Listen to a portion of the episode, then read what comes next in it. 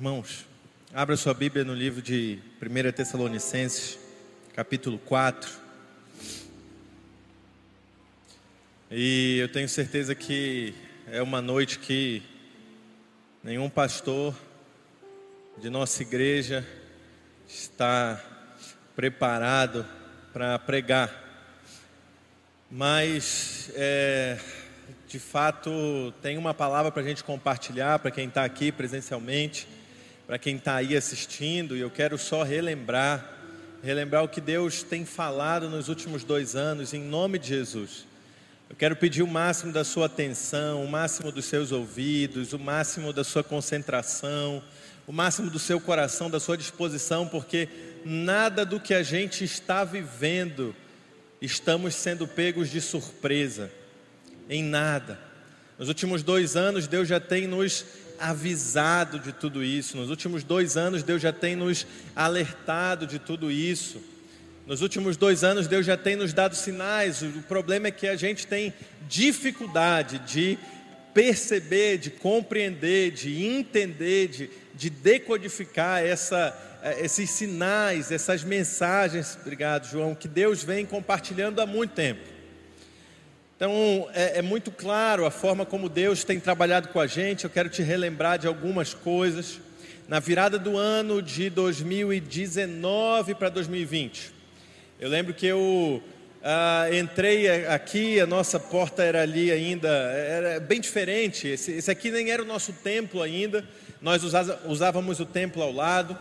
E eu lembro que eu cheguei ah, e a pregação da virada do ano estava começando, e a pregação da virada do ano era sobre a tenda, sobre intimidade, sobre um tempo a sós com Deus. E eu lembro exatamente assim, como se fosse hoje, que eu fiquei tentando processar isso na minha mente, porque para mim não parecia coerente com o momento de expansão que a gente estava vivendo. Para mim, a, aquele dia, 31 de 12 de 2019, a mensagem sobre a tenda, sobre cada um ficar na sua casa, sobre devocional, sobre intimidade, sobre separação, sobre distanciamento, em 31 de 12 de 2019, não me parecia nem um pouco coerente. E aí, depois meu pai perguntou: e aí, filhote, como ele sempre faz, o que, que você achou da mensagem? Eu falei: olha, eu achei um pouco estranho, eu achei diferente, não era algo que eu. Ah, não, não me parece algo que, que eu consigo ver como né, a palavra rema, até porque o nosso tema do ano era outro, né? O nosso tema do ano era uma igreja intensa, mas a mensagem que Deus deu para o nosso líder na virada do ano foi sobre a tenda, sobre reserva, sobre intimidade. Quantos estavam aqui? Quantos estavam aqui lembram? Sobre se separar para um tempo de intimidade com Deus. Isso foi no dia 31 de 12 de 2019. No dia 17 de março de 2020, dois meses e meio depois, a gente estava já em lockdown. A gente estava já debaixo de pandemia, de tudo isso que a gente está vivendo. E passamos bons longos aí, quase seis meses, aonde? Na tenda. Passamos bons longos quase seis meses e até mais, cada um na sua casa. E exatamente, irmãos, pena que ainda não, tem, não, não tínhamos ainda gravação, mas exatamente aquilo que Deus falou na virada do ano, de 2019 para 2020 aconteceu. Nós ficamos cada um nas nossas casas e tem até um, um livreto, a tenda, que a gente vai ver como é que faz para publicar novamente cada um nas suas casas, cada um orando apenas com a sua família, e aquilo que não parecia muito coerente, aquilo que não fazia sentido nenhum em dezembro de 2019, passou a fazer todo sentido a partir de março de 2020. É porque Deus ele sempre ele nos instrui, ele nos avisa, ele quer nos dar direção antes mesmo que as coisas aconteçam. Quem pode dizer amém? Então a gente nunca é pego. É, é, a gente nunca é pego a, a desprevenido, a gente às vezes é pego distraído, porque é diferente. A gente nunca é pego desprevenido na perspectiva de que Deus não nos avisou o que ia acontecer, mas às vezes a gente é pego distraído porque nós nos distraímos naquilo que Deus está falando. Logo no início de 2020, a gente tinha um culto de estudo aqui às terças-feiras, e a gente fez um tempo de oração para decidir qual seria o tema desse culto de estudo. E antes da pandemia, antes da pandemia, foi no mês de uh, janeiro para fevereiro de 2020, os irmãos orando, Deus confirmou no coração que era para a gente orar sobre o fim dos tempos, era para a gente ensinar sobre o fim dos tempos. E foi o nosso tema do culto F5. Eu acho que alguns irmãos aqui chegaram a participar, né, irmão Dorcelli, chegaram a participar. E a gente estava em janeiro, fevereiro de 2020, antes de pandemia, antes de qualquer coisa, já estudando sobre os fins do, dos tempos, já sendo instruídos por Deus. Então Deus não quer que nenhum de nós passemos desprevenidos por essa fase.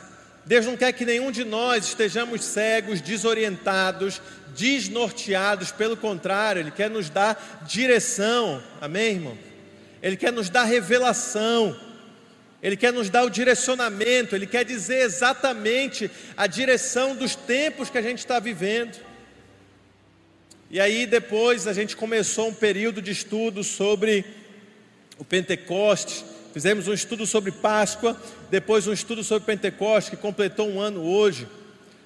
E exaustivamente, você pode acompanhar na, na, na página, no Facebook da igreja, você que está em casa pode voltar algumas postagens atrás, um ano atrás, a gente então é, se debruçou sobre o Pentecoste para entender o que, que de fato era o Pentecoste. Eu quero trazer uma breve revisão aqui para você e encerrar com uma palavra de consolo. Mas acima de tudo, irmãos, em nome de Jesus, a gente não vai sair dessas portas desorientados. Amém? Vou falar novamente. A gente não vai sair dessas portas desorientados. A gente não vai sair dessas portas sem revelação, sem discernimento, sem compreensão do que é esse tempo e do que Deus quer fazer, apesar da forma como se encontra o nosso coração. Em luto, coração quebrado, partido, né, triste mas a gente não vai sair dessas portas sem discernimento do que Ele tem por fazer. E o que Deus falou muito no ano passado é sobre a forma didática do seu calendário divino. O calendário nosso, principalmente ocidental, brasileiro, é um calendário que não produz fruto algum. Como é que é o nosso ano, irmãos? A gente começa cheio de, cheio de é, mandinga, misticismo, é, a, a figa, fezinha, cheio de cheio de, de manias na virada do ano, acreditando que isso vai garantir um ano abençoado para a gente. Quem quer dinheiro veste verde, quem quer não sei o que veste não sei o que, e aí a gente começa o ano assim. Chega aí em fevereiro e março, tem o carnaval, que é onde, de uma forma muito assim, de mau gosto, mas isso acaba virando cultura, acaba virando verdade. A gente diz que o ano só começa depois do carnaval. E aí depois vem Páscoa, que alguns lembram do sacrifício de Jesus, mas outros lembram do que? É do chocolate, é do ovo, é do coelhinho. Aí vem Dia das Mães, vem férias. Quando tem Copa do Mundo, de quatro em quatro anos, julho é o mês da Copa do Mundo. É aí, agora esse ano é Olimpíadas. E aí vem os feriados de setembro, vem outubro, Dia das Crianças. E aí chega o Natal e começa tudo de novo. Se a gente espremer o nosso calendário, se a gente espremer a nossa rotina anual, se a gente espremer aquilo que a gente faz todos os anos, pouca coisa a gente aproveita. Mas o Senhor Deus já tinha dado um calendário para o seu povo. E o calendário que o Senhor Deus tinha dado para o seu povo era um calendário didático e um calendário espiritual que servia tanto para todos os anos, mas servia também para eras, servia para épocas, servia para estações, servia para discernimento, servia para instrução, servia para exortação. Como é que era o calendário do povo de Deus? Como é que era o calendário divino? Ele começava na Páscoa. A Páscoa era o início do calendário divino. Lá em Levítico 23, depois você anota, pode ver na sua casa. Então, o ano começava na Páscoa, lembrando da saída do Egito. O ano começava na Páscoa, lembrando ah, do Cordeiro Pascal, lembrando do que Deus fez, que tirou o povo do Egito, lembrando do sangue nos umbrais. Assim começava o ano do povo de Israel. Depois da Páscoa, no dia seguinte da Páscoa, vinha ah, o dia de pães asmos, que era um dia em que as famílias tinham que comer um pão sem fermento. Depois vinha a festa das primícias, que era a entrega dos primeiros frutos. A contar da Páscoa, 50 dias, vinha a quarta festa, a quarta celebração, chamada Pentecoste. Pentecostes, que significa quinquagésimo, quinquagésimo, ou seja, o quinquagésimo dia depois da Páscoa. E essas quatro, esses quatro episódios eram as quatro festas que o povo todos os anos celebrava, isso tinha ensinamento, isso tinha instrução, isso tinha família ao redor da mesa, na Páscoa, onde os pais e as mães falavam, meus filhos, sabe que a gente, sabe por que, que a gente celebra a Páscoa? Porque um dia o Senhor nos tirou do Egito, é por isso que a gente celebra a Páscoa. Sabe por que a gente celebra os pães asmos? É porque um dia vai vir o Messias e o Messias não terá pecado. Por isso que o pão era sem fermento. Sabe por que, que a gente celebra as primícias? Porque esse Messias será o primeiro de muitos daqueles, e havia toda uma, havia toda uma, uma narrativa de construção espiritual no dia a dia, no calendário do povo. 50 dias depois vinha a festa de Pentecostes. E na festa de Pentecostes, que era a festa da colheita, onde você fazia a colheita dos frutos, acontecia algo lindo, vinham pessoas de todo o mundo, de todos os povos, tribos, línguas, raças. Aí você começa a entender algumas coisas, você começa já a ir ligando algumas coisas. Eu vou repetir para você dar glória a Deus. Na festa de Pentecostes, lá no Antigo Testamento, vinham povos de todas as tribos, de todas as línguas, de todas, de todas as raças, subiam a Jerusalém para a festa da colheita. E aí o povo, então, o povo de Deus, o povo de Israel, colhia os seus frutos, mas eles tinham um mandamento de deixar sobejar, de deixar transbordar, de deixar cair os seus frutos também no chão, para que os estrangeiros, para que as viúvas, para que os órfãos, para que os necessitados pudessem pegar. Você pode ver isso com mais clareza no livro de Ruth, aonde Ruth, que era uma moabita, uma estrangeira, chega em Jerusalém na festa de Pentecostes, e ela então se arruma para ir até a eira de Boaz e colher aquilo que estava no chão, porque ela sabia que muito embora ela não fosse de Israel, mas a festa de Pentecostes era a festa que todos podiam receber da colheita. Depois passava um período de seis meses e começavam-se então as festas da primavera. Não esqueça, porque isso tudo tem a ver com a nossa vida, você vai já entender. O Espírito Santo vai nos ajudar a, a discernir isso.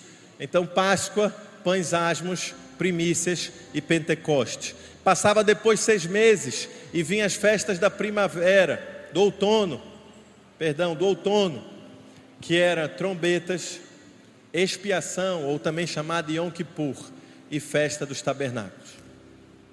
E assim era todos os anos, e todas as festas ensinavam alguma coisa. A festa das trombetas era um chamado do povo ao arrependimento.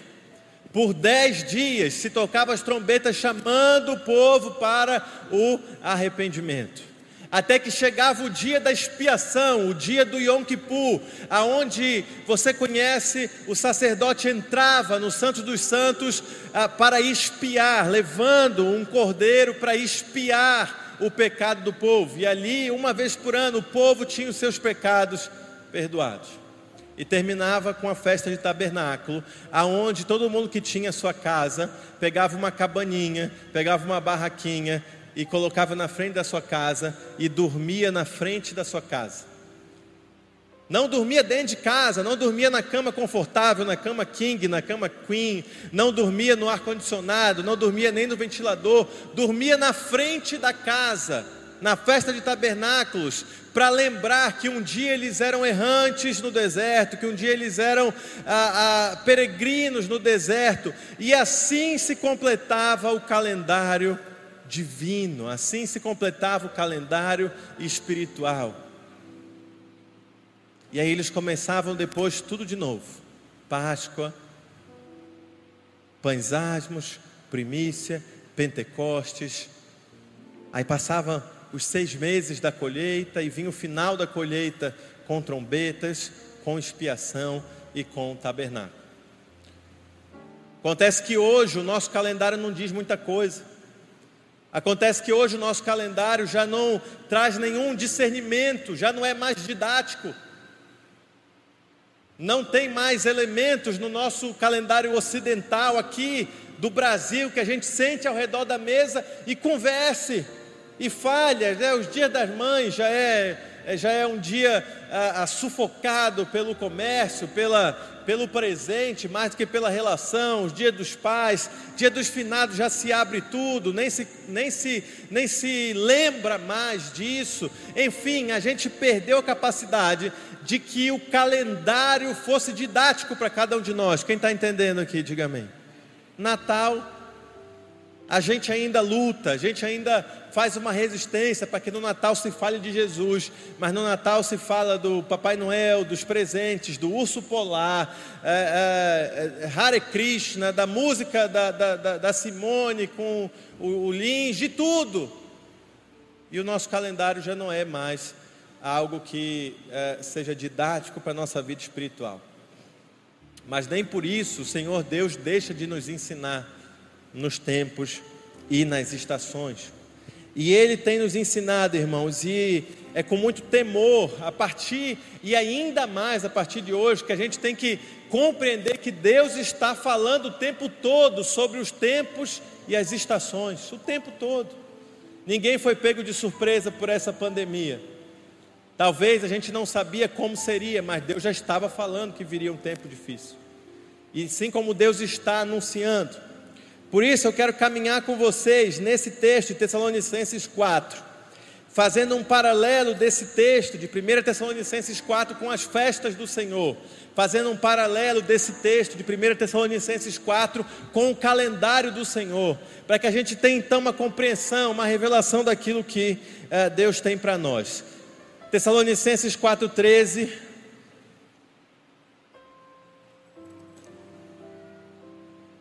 vai dizer assim: Não quero, porém, irmãos, que sejais ignorantes acerca dos que dormem, para que não vos entristeçais como os demais que não têm esperança. Porque se cremos que Jesus morreu e ressuscitou, assim também aos que em Jesus dormem, Deus os tornará a trazer com ele. Dizemos-vos, dizemos-vos, pois, isto pela palavra do Senhor, que nós, os que ficarmos vivos para a vinda do Senhor, não precederemos os que dormem, porque o mesmo Senhor descerá do céu com alarido, com a trombeta e com a voz de um arcanjo, com a trombeta de Deus, e os que morreram em Cristo ressuscitarão primeiro. Você pode dizer amém? Depois nós os que ficarmos vivos seremos arrebatados juntamente com eles nas nuvens, a encontrar o Senhor nos ares, e assim estaremos sempre com o Senhor. Portanto, consolai-vos uns aos outros com essa palavra.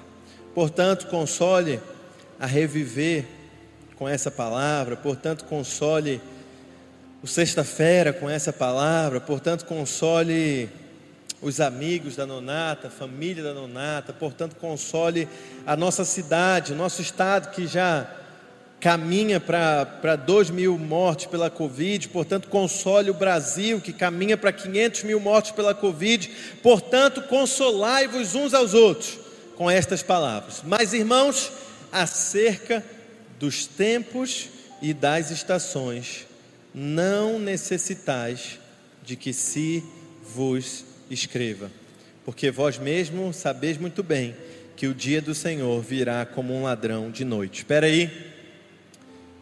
A carta ao Tessalonicenses está dizendo que acerca do, dos tempos e das estações, não precisa que nos explique. Então, por que, que a gente anda tão perdido com relação ao tempo e à estação? Se a própria palavra de Deus diz acerca do tempo e da estação, não precisa, volta aí um, volta aí um, por gentileza, acerca dos tempos e das épocas, eu não preciso escrever. acerca do tempo e da época eu não preciso ensinar. Por quê? Porque toda a Bíblia já está nos instruindo acerca dos tempos e das estações. Nós não estamos sendo pegos desprevenidos, de, é, nós podemos estar sendo pegos distraídos, mas não desorientados, mas não por falta de ensinamento, mas não por falta de instrução, mas não por falta de revelação, talvez por falta de atenção. Quem está entendendo aqui, diga amém. Então, a carta aos Tessalonicenses já deixa claro, irmãos, sobre os tempos, sobre as estações, eu não preciso explicar para vocês, porque vocês todos já sabem o que a palavra toda está explicando. E o que, que a palavra toda está explicando? A palavra toda está explicando o seguinte: porque se cremos que Jesus morreu, se cremos que Jesus morreu, é uma festa lá do Antigo Testamento, irmãos. Como é que é o nome dessa festa, irmãos? Em nome de Jesus. Qual é o nome, irmãos? Da festa que nos lembra da morte de Jesus. Qual é o nome, irmãos? É a Páscoa. O que, que o apóstolo Paulo vai fazer aqui em Tessalonicenses? Ele vai fazer todo o calendário divino todo o calendário didático do Reino de Deus, todas as festas estão aqui nesse pequeno pedaço que a gente está lendo de Tessalonicenses, porque irmãos, se cremos que Jesus morreu, se cremos que Jesus morreu, isso é a Páscoa. Quem está comigo aqui, diga amém. Eu sei que ficaria mais fácil se a gente tivesse uma tela para fazer uma comparação, um quadro, mas você vai entendendo aí em nome de Jesus. Se cremos então que Jesus morreu, isso é a Páscoa e que ele ressuscitou, assim também que em, que em Jesus dorme em Deus, os tornará a trazer com ele a ressurreição de Cristo aconteceu no domingo, exatamente onde acontecia a festa das primícias. Então o apóstolo Paulo vai colocando aqui em Tessalonicenses 4 todo o calendário. Olha, se a gente crê que Jesus morreu, que é o que a gente celebra na Páscoa, e que ele ressuscitou, que é a festa da primícia, porque ele é o primeiro de nós, ele é o primeiro que ressuscitou, ele é o primeiro que está lá agora com o Pai. Se nós cremos tudo isso, nós, nós, os que ficarmos vivos, que é o período da igreja, que é o período desse intervalo entre o Pentecostes e a trombeta. Por isso que é, não foi por coincidência que o Espírito Santo desceu no dia de Pentecostes, irmãos. E eu sei que às vezes ainda, é, ainda há alguma confusão, né? Porque as pessoas falam assim: olha, hoje foi um Pentecoste danado. Como se o Pentecoste fosse a descida do Espírito Santo. Não, o Pentecoste já existia. O Pentecoste já era uma festa, mas aprove ao Senhor que o Espírito Santo descesse na festa de Pentecoste. Por quê, irmãos? Porque era a festa onde estavam todos os povos. Porque é a festa onde estavam todos, inclusive os estrangeiros. Porque o Espírito Santo era para todos. Porque era a festa onde estavam os, os, os órfãos. Porque o Espírito Santo é o consolo. Porque era a festa onde estavam as viúvas porque o Espírito Santo é o consolo, porque a festa onde estavam os desfavorecidos, porque o Espírito Santo é aquele que supre, é aquele que abraça, é aquele que cuida. Portanto, não poderia ser em um outro momento mais propício a descida do Espírito Santo, senão em Pentecostes. Por quê? Porque era importante que eles recebessem do Espírito Santo e houvesse aquela movimentação de línguas e que muitas pessoas estrangeiras entendessem na sua própria língua. E isso só poderia acontecer em três momentos: ou na Páscoa, onde o mundo todo subia, ou em Pentecostes, ou em tabernáculos. Então aprove ao Senhor que o Espírito Santo descesse em Pentecoste, porque tinha gente do mundo todo ali, e do mundo todo gente recebendo do Espírito Santo, para que a gente hoje pudesse ter do Espírito Santo. Você lembra daquele episódio que Marcos relata, que uma mulher cirofenícia chega com Jesus e fala assim: Mestre, minha filha está enferma a minha filha está sendo atazanada, a minha filha está sendo a, a, a, é, inquieta, está sendo afrontada, está sendo é, é, atormentada por espíritos malignos. E aí Jesus então responde para aquela mulher: Eu vim para, para os filhos da casa de Israel. Essa resposta pode nos dar um choque, não é verdade? Mas Jesus estava dando um ensinamento ali, uma lição. E aquela mulher então, ela insiste, mas mestre, a minha filha. E aí Jesus responde mais forte ainda. Ele diz: Não é bom tirar da boca dos filhos e dar para os os cães, os cachorrinhos. Irmãos, isso é muito duro, né? Parece que Jesus está sendo insensível, né? Parece que Jesus está sendo é, o coração fechado, porque ele vira para uma mãe angustiada, uma mãe com o coração partido por causa da sua filha, e diz: Olha, não é bom tirar da boca dos filhos e dar para os cachorrinhos, mas aquela mulher insiste e ela lembra Jesus de um princípio do Pentecoste, antes mesmo da descida do Espírito Santo ter acontecido. Ela lembra de um princípio, ela fala: Mas Senhor, até os cachorrinhos comem do que cai da mesa dos seus senhores. Ela está lembrando ao Senhor Jesus de um princípio da festa de Pentecostes, porque os judeus sempre se ah, ah, sempre trataram os estrangeiros como cachorros, era assim que falava, como cães. Então aquela mulher está evocando um princípio de Pentecostes, dizendo: Mas Senhor, até os estrangeiros lá em Pentecoste podem receber do que cai da mesa dos seus senhores, até os estrangeiros podem receber do que sobra. Por favor, Senhor. Aquela mulher simboliza cada um de nós. Às vezes a gente está lendo aquele texto e achando que aquela mulher, que nós somos os filhos, e aquela mulher são, é alguém perdido pedindo ajuda de Jesus. Não. Nós somos os estrangeiros. Nós somos aquela mulher Ciro Fenícia que diz: Senhor, por favor, nos permita viver até daquilo que cai da mesa do Senhor, e foi isso que aconteceu conosco. O apóstolo Paulo vai explicar com mais detalhes isso no livro de Hebreus. Por causa do coração endurecido, então, do povo de Israel, nós fomos convidados para sentar nessa mesa. E a gente está vivendo esse momento, irmãos, esse momento que vai de Pentecostes até as trombetas. Mas eu não quero, irmãos, que sejais ignorantes acerca dos que dormem, para que não vos entristeçais como os demais que não têm esperança. Porque se cremos que Jesus morreu, Páscoa, e ressuscitou, festa das primícias, assim também aos que Jesus dormem aos que em Jesus dormem, Deus os tornará a trazer com eles. Dizemos-vos, pois, isto pela palavra do Senhor, que nós, o que estamos vivos, esperando a vida do Senhor, aqueles que receberam do Espírito Santo, quem aqui está vivo esperando a vida do Senhor, irmãos? Dá um glória a Deus. Não, está muito fraco. Quem aqui está vivo esperando a vida do Senhor? Dá um glória a Deus.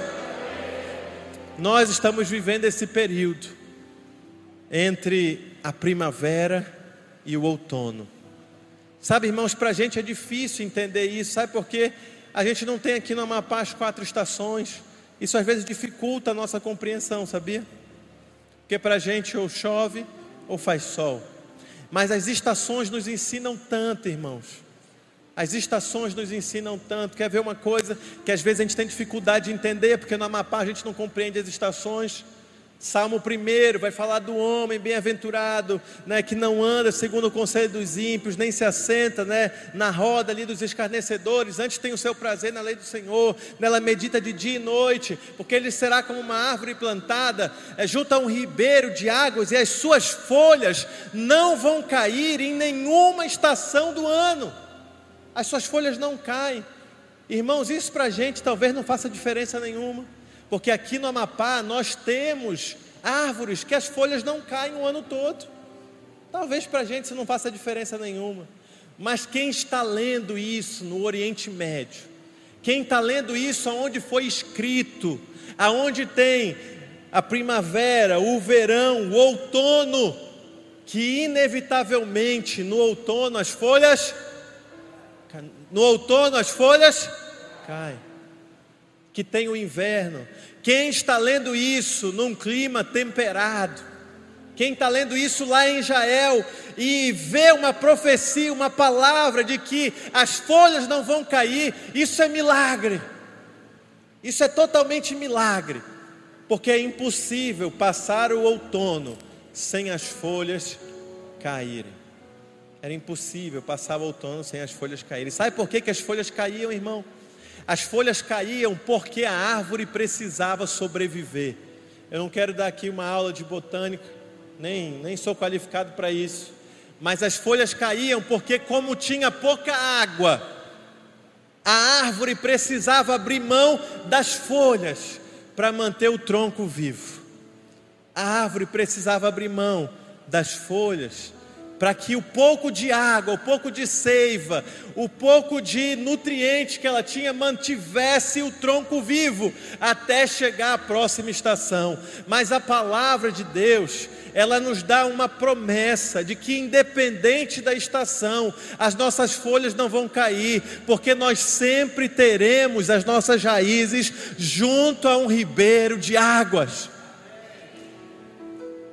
E aí, quando a gente começa a entender por estação, quando a gente lembra que existe uma geografia qual a Bíblia foi escrita, que existe tempos, estações diferentes, a nossa mente vai sendo transformada e a gente para de olhar a vida como olha qualquer brasileiro que começa o ano esperando o carnaval e aí depois vem a Páscoa para comer chocolate, depois vem as férias, porque já não aguenta mais o trabalho, aí depois vem os feriados e aí depois vem a, a, o Dia das Crianças, depois vem o Natal e começa tudo de novo. A gente começa a entender o ano por revelação a entender que há uma época de lembrar a morte, o sacrifício de Jesus, de lembrar que Ele é o pão sem fermento, porque Ele não se contaminou com o fermento do pecado, com o fermento dos fariseus, de lembrar que Ele é a festa das primícias, porque Ele foi o primeiro a ser ressuscitado, assim como a nonata será, em nome de Jesus.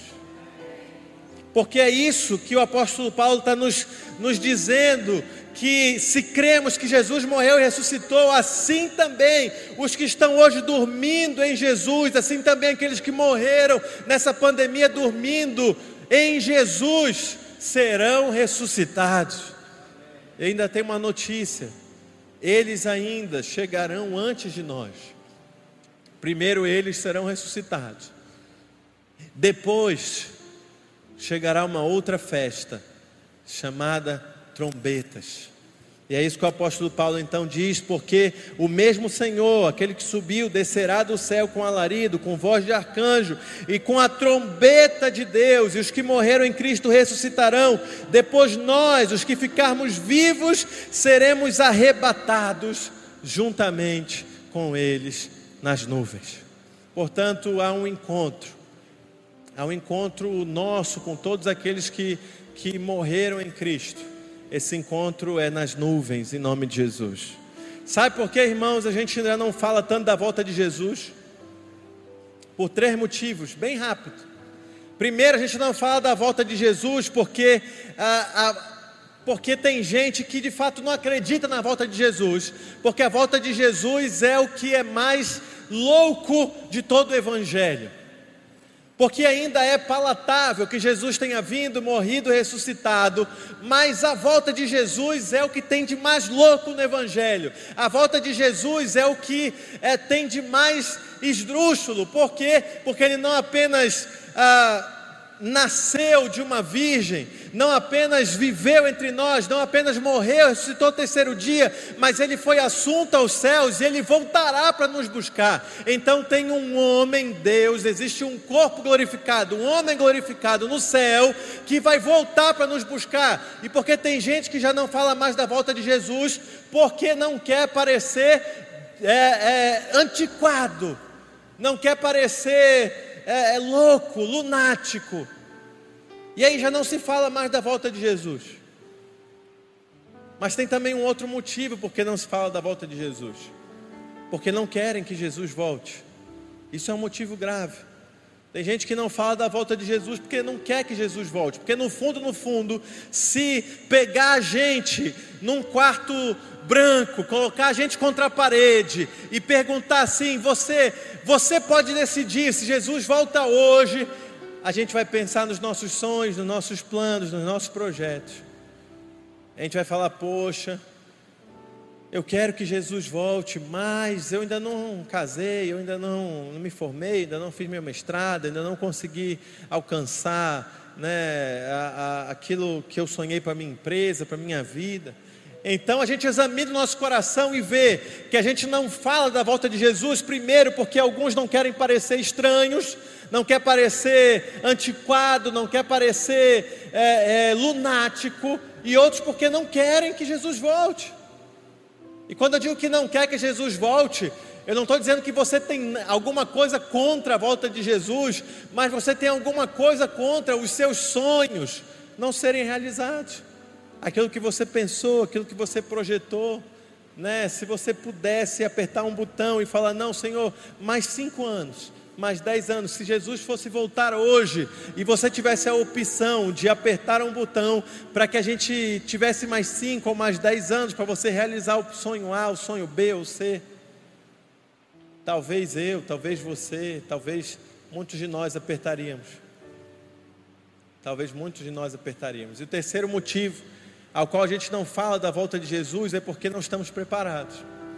E como não estamos preparados, a gente vai adiando isso, vai adiando. Não, fala desse assunto não.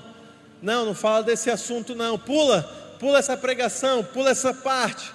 Eu não quero lembrar disso, eu não quero ouvir muito bem disso, porque ainda não estou preparado para a volta de Jesus. Enquanto não faz muito tempo, na minha infância, a gente não dormia sem fazer a oração: Senhor, se o Senhor voltar essa noite, que eu seja um dos que o Senhor vai levar Pouco tempo, eu lembro da minha infância, a gente não dormia sem fazer essa oração, Senhor, se o Senhor não volt, se o Senhor voltar essa noite, se essa for a noite que o Senhor vai voltar, que eu esteja preparado para ir junto contigo. Então é isso que o apóstolo Paulo vai dizer que vai chegar o momento da trombeta, que era a festa das trombetas.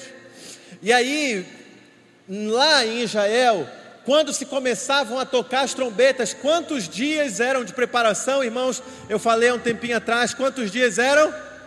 Quantos dias eram? Dez, vou te dar uma cola. Quantos dias eram? Dez. Se você olhar no livro de Apocalipse, quando o Senhor Jesus vai falando às igrejas, ele vai falar de um período de dez dias de aperto, de dez dias de pressão, de dez dias de, de tribulação. E é aí que a gente sobe para a honra e glória do Senhor Jesus. É aí que a gente é arrebatado com Cristo. E é aí que encerra o ciclo da igreja. E é aí que fica Israel para o dia do Yom Kippur, para o encontro de Israel com o seu Messias. E depois é tabernáculos. O que é tabernáculos? É quando nós vamos, o apóstolo Paulo fala isso. Ele fala no 17, depois nós, os que ficarmos juntos, seremos arrebatados juntamente com eles nas nuvens, a encontrar o Senhor nos ares, e assim estaremos sempre com o Senhor, habitando com o Senhor. Esse é o tabernáculo eterno. Habitaremos não em tendas, mas em moradas que o próprio Pai preparou para cada um de nós. Portanto, irmãos, o que Deus espera de nós, mesmo com o coração aflito, mesmo com o coração partido, mesmo com saudade. A partir de amanhã, nosso pastor presidente já decidiu. A partir de amanhã, a gente tem três dias de luto aqui na igreja. A gente vai voltar ao expediente na quinta-feira. Mas o que, é que Deus espera de nós, além de que a gente chore de saudade da nonata, de tantos outros? O que, é que Deus espera de nós, além de que a gente console uns aos outros? Deus espera que a gente discirna os tempos e as estações. Deus espera que a gente tenha ciência exata de que a gente está entre Pentecostes e trombetas. A gente está entre Pentecostes e trombetas. Você pode falar comigo? Estamos entre Pentecostes e trombetas. De novo, irmãos, em nome de Jesus, estamos entre Pentecostes e trombetas. Estamos nesse intervalo. E a gente está cada vez mais perto da festa das trombetas. A cada dia mais perto da festa das trombetas. Já passou a Páscoa, já passou os pães asmos, já passou primícias, Já passou Pentecostes, que a gente celebra hoje, mas já aconteceu há 2020, há 2020 anos atrás. Estamos entre Pentecostes e trombetas. E muito embora trombetas era uma festa, mas era uma festa de contrição.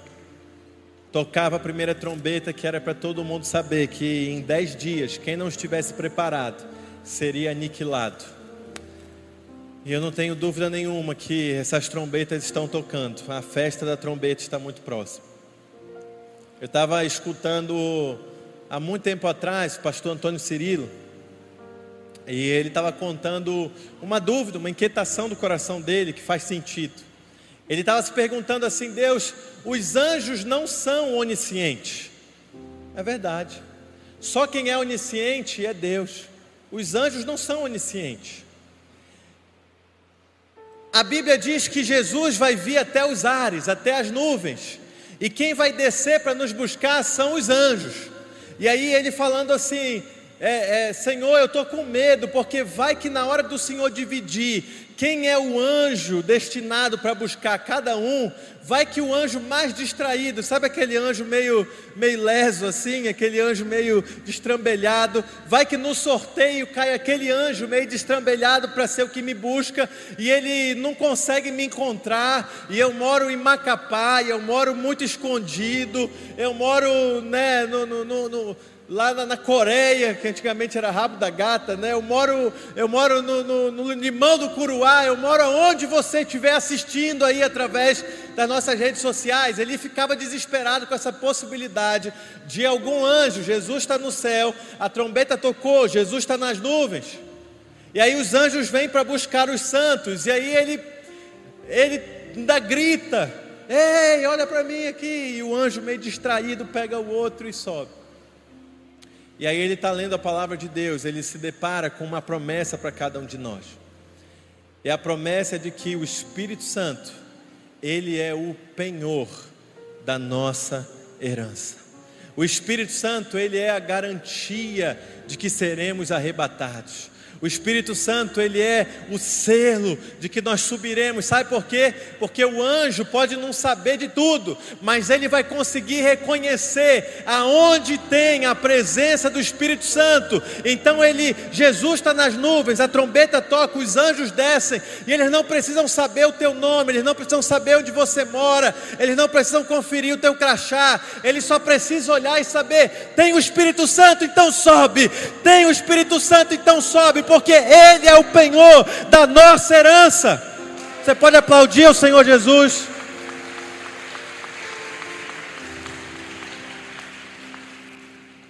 Por isso então que o apóstolo Paulo prossegue, é que eu não tenho tempo de prosseguir com vocês. Por isso que o apóstolo Paulo prossegue então no Tessalonicenses 5 dizendo: Não extingais o Espírito Santo. Não extingais o Espírito Santo, porque se o Espírito Santo se apagar dentro de nós, a gente perde a garantia de que se a trombeta tocar nessa noite, a gente também sobe. O Espírito Santo é esse penhor, é essa garantia. Sabe qual é, o que, que pode te tranquilizar, acalmar o teu coração hoje à noite, quando você dobrar os seus joelhos e você orar pela volta de Jesus, a garantia que você vai subir é que o Espírito de Deus, o Espírito Santo confirma no seu espírito, Romanos 8, que você é filho de Deus. É isso que vai te fazer dormir tranquilo, sabendo que se a trombeta soar, você será um dos arrebatados, porque você não extinguiu o Espírito Santo. Mas também há algumas reflexões a serem feitas. Primeiro, eu quero orar por você que está distraído. Eu quero orar por você que entrou aqui em 2019, que viu o nosso apóstolo pregando sobre a tenda, e você não entendeu. Entrou por um ouvido, saiu pelo outro, aí veio pandemia, você não conseguiu entender de que Deus já estava avisando que você precisaria ficar na sua casa, que você teria que redescobrir o secreto, que você teria que redescobrir a sua tendazinha ali, você e Deus. Depois veio o F5 falando de fim dos tempos, mas você não entendeu. Depois veio a gente falando aqui exaustivamente, explicando sobre o Pentecoste, e você não entendeu. E hoje, Deus está nos dando mais um alerta, Deus está nos dando mais instrução, Deus está nos dando mais direcionamento, Deus está deixando claro que nós estamos entre Pentecostes e trombetas. Deus está deixando claro que a cada dia que passa é um dia mais perto da trombeta tocar. E sabe qual é o perigo de tudo isso? É de que você está sendo alertado, você está sendo ah, ah, orientado, você está sendo instruído. E aí não terá como você dizer que foi pego desprevenido. No máximo que você vai poder dizer que foi pego distraído. Como o Senhor Jesus falou a respeito das, das cinco virgens distraídas que adormeceram. O máximo que você vai poder dizer é: Senhor, eu me distraí. Mas você não vai poder dizer: Eu não fui avisado. Porque você que está aqui, você que está assistindo pelo YouTube, pelo Facebook, você está sendo avisado que nós estamos entre Pentecostes e trombetas, e a cada dia mais próximo do som das trombetas. Enquanto o ministério vai louvar, eu queria que você examinasse aí o seu coração examinasse o seu coração e talvez seja mais uma oportunidade que Deus está dando para que você entenda a estação, como o apóstolo Paulo disse, meu irmão, acerca do tempo, da estação, não precisa mais que eu escreva nada, não precisa mais que eu te explique sobre o tempo que você está vivendo, não precisa mais estar tá claro, irmãos. A ciência deixa claro. A ciência política deixa clara, tudo deixa claro que a gente está caminhando cada dia mais perto das trombetas. Cada dia mais perto das trombetas. Mas em nome de Jesus, como eu falei no início, você não vai sair dessas portas desavisado. E em nome de Jesus, você não vai sair por essas portas distraído. Cada dia é um dia mais perto para você entender que a festa das trombetas está chegando. Feche seus olhos enquanto eles vão ministrar o louvor. Coloque a mão no seu coração, examine o seu coração. Tudo aquilo que o Senhor tem dito nos últimos dois anos, tudo aquilo que Ele tem alertado, a palavra de Deus diz que Ele não faz nada sem antes avisar os seus profetas. E muito do que a gente vive, viveu, Deus avisou a Nonata, inclusive porque Deus também a tinha como uma profeta e ia nos dando direcionamento, instrução. Portanto, em nome de Jesus, examine o seu coração e peça que Ele tire toda distração, que você compreenda exatamente o período da história da igreja que a gente se encontra em nome de Jesus.